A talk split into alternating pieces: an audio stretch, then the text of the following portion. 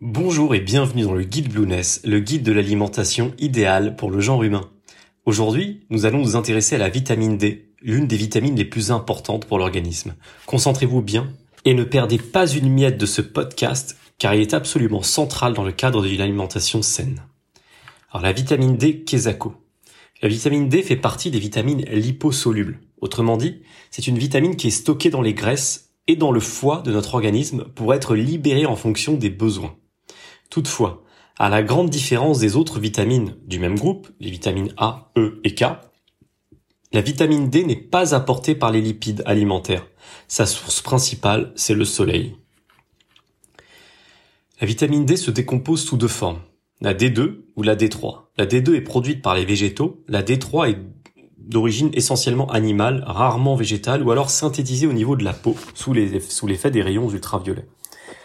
La vitamine D, donc D3, est donc majoritairement synthétisée par l'organisme après exposition aux rayons ultraviolets du soleil. Ainsi, 15 minutes d'exposition trois fois par semaine, visage, avant-bras et mains, suffisent à procurer à l'organisme 80% de la vitamine D nécessaire. Il n'en faut pas plus pour profiter pleinement de tous les bienfaits qu'entraîne cette vitamine incroyable. Inutile donc de s'exposer davantage et de risquer des problèmes de santé liés à une surexposition. La vitamine D est liée à de nombreuses fonctions de l'organisme. Elle intervient dans la fixation du calcium et du phosphore par les intestins, ainsi que dans la réabsorption du calcium par les reins. Elle intervient également dans la minéralisation osseuse du squelette et des articulations, ainsi que sur la tonicité musculaire. De ce fait, elle est donc essentielle à notre santé osseuse et permettrait ainsi de prévenir les fractures et l'ostéoporose. D'autre part, la vitamine D influence plus de 200 gènes. Elle aurait une action de réparation de l'ADN et elle pourrait avoir un effet bénéfique dans plusieurs maladies comme le diabète, certains cancers ou encore l'épilepsie. En ce qui concerne le système immunitaire, les lymphocytes T, chargés de tuer les bactéries et les virus, doivent d'abord trouver de la vitamine D circulante, la fixer sur un récepteur afin de lancer leur processus de défense. Cela vaut pour la grippe, les infections ORL, la tuberculose et les plaies et autres cicatrices à traiter. Par exemple, vous remarquerez que la grippe survient principalement les mois d'hiver, lorsque les taux de vitamine D sont au plus bas, après que leur stock constitué durant les beaux jours se soit épuisé. Concernant le cancer, on observe nettement moins de cancers colorectaux dans les pays du Sud que du Nord, et ce sur tous les continents. D'ailleurs, plusieurs études rapportent que l'administration de vitamine D sur les rongeurs inhibe la cancérogénèse colorectale provoquée volontairement par les tests. Plusieurs études observationnelles semblent indiquer une baisse significative de certains cancers, dont ceux du sein, en cas de supplémentation en vitamine D. Ainsi, le risque serait atténué de 50% avec une supplémentation de 4000 unités internationales par jour qu'avec un taux inférieur. Une carence en vitamine D est associée à un risque accru d'infection virale. De nombreuses études épidémiologiques montrent une association entre un déficit en vitamine D et une plus grande fréquence de certaines maladies auto-immunes.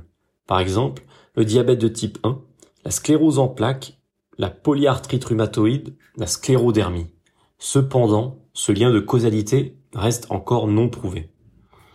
Une carence en vitamine D provoquerait une faiblesse et des douleurs musculaires. Elle serait également associée à un risque plus important du cancer du sein, nous l'avons vu, mais aussi du tube digestif et de la prostate. Elle serait associée à un risque plus important de maladies cardiovasculaires. Un taux bas de vitamine D semble également être corrélé avec un déficit cognitif chez la personne âgée et pourrait multiplier par deux le risque de schizophrénie. Une carence en vitamine D entraînerait également des troubles de l'humeur comme l'anxiété ou la déprime, un dérèglement de la glycémie, car un bon apport en vitamine D peut améliorer la sensibilité à l'insuline, mais également un déséquilibre hormonal et une difficulté à perdre de la masse grasse. En résumé, une carence en vitamine D serait associée à un excès de mortalité, toutes causes confondues, et à un tas de complications. Vous le savez déjà, la vitamine D est synthétisée par l'organisme sous les effets des UV du soleil. Par conséquent, il existe de nombreuses situations, de nombreuses périodes et de nombreuses personnes qui, sans le savoir, souffrent au moins une partie de l'année, sinon tout le temps, d'une insuffisance en vitamine D. Les conséquences à long terme couplés à d'autres insuffisances et à un mode de vie plus ou moins sain par ailleurs, peuvent être dramatiques. Voici une liste de personnes qui, par leur situation personnelle ou leur état de santé, sont particulièrement sous le joug d'une carence en vitamine D. Tout d'abord les personnes âgées, qui sont souvent peu exposées au soleil et chez qui la synthèse de vitamine D devient de plus en plus difficile avec l'âge.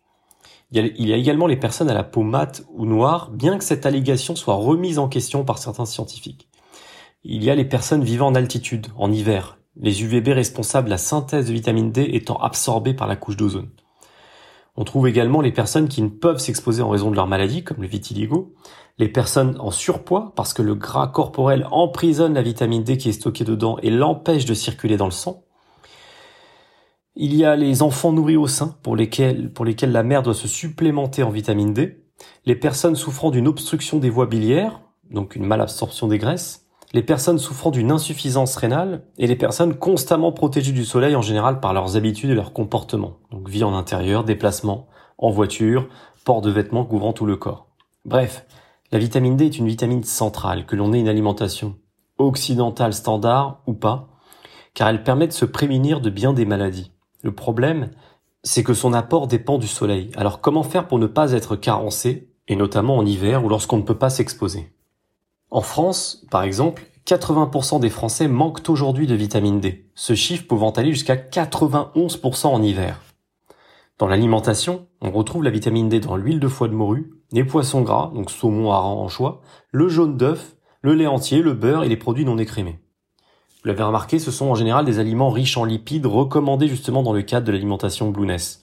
Toutefois, les quantités apportées par l'alimentation sont très insuffisantes. C'est pourquoi seule une exposition au soleil ou une supplémentation suffira à couvrir vos besoins en vitamine D.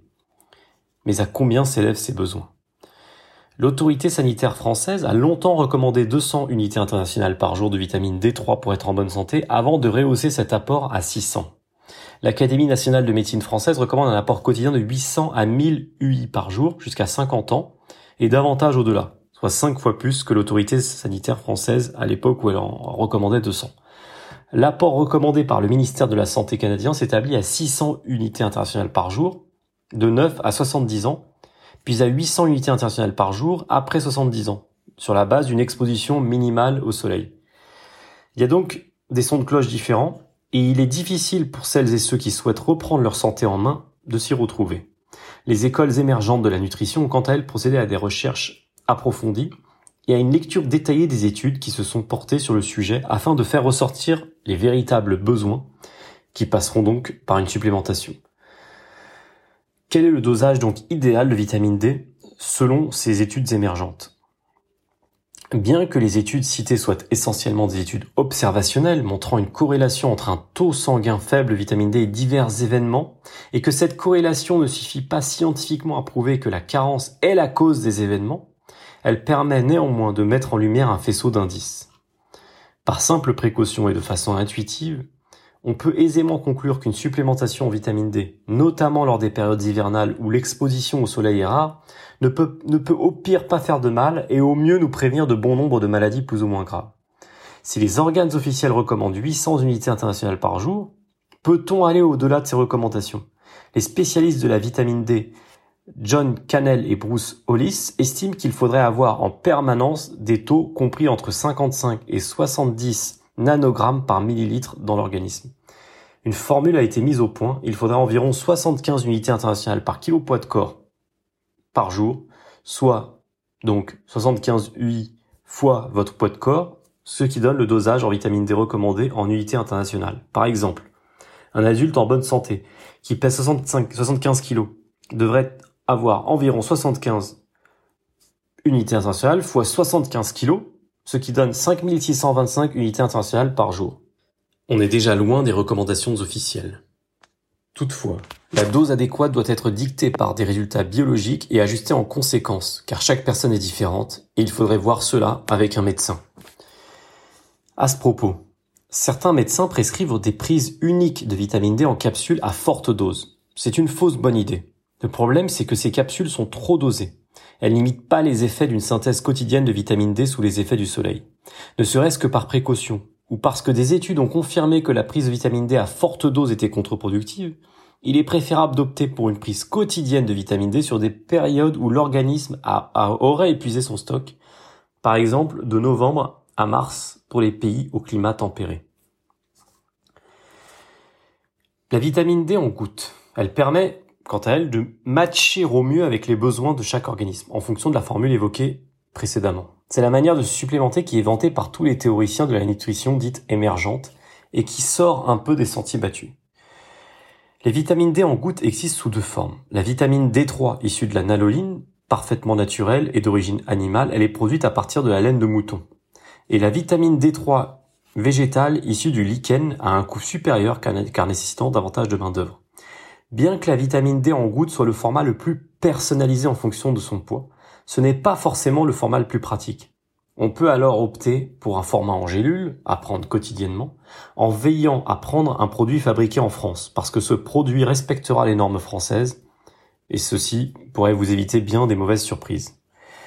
Sachant que pour un adulte de 75 kg, les besoins en vitamine D s'élèvent à environ 5621 unités internationales par jour, on pourrait choisir des produits qui sont dosés à environ 2000 unités internationales par comprimé et en prendre entre 2 et 3 selon votre état de santé, la période hivernale, votre poids, etc.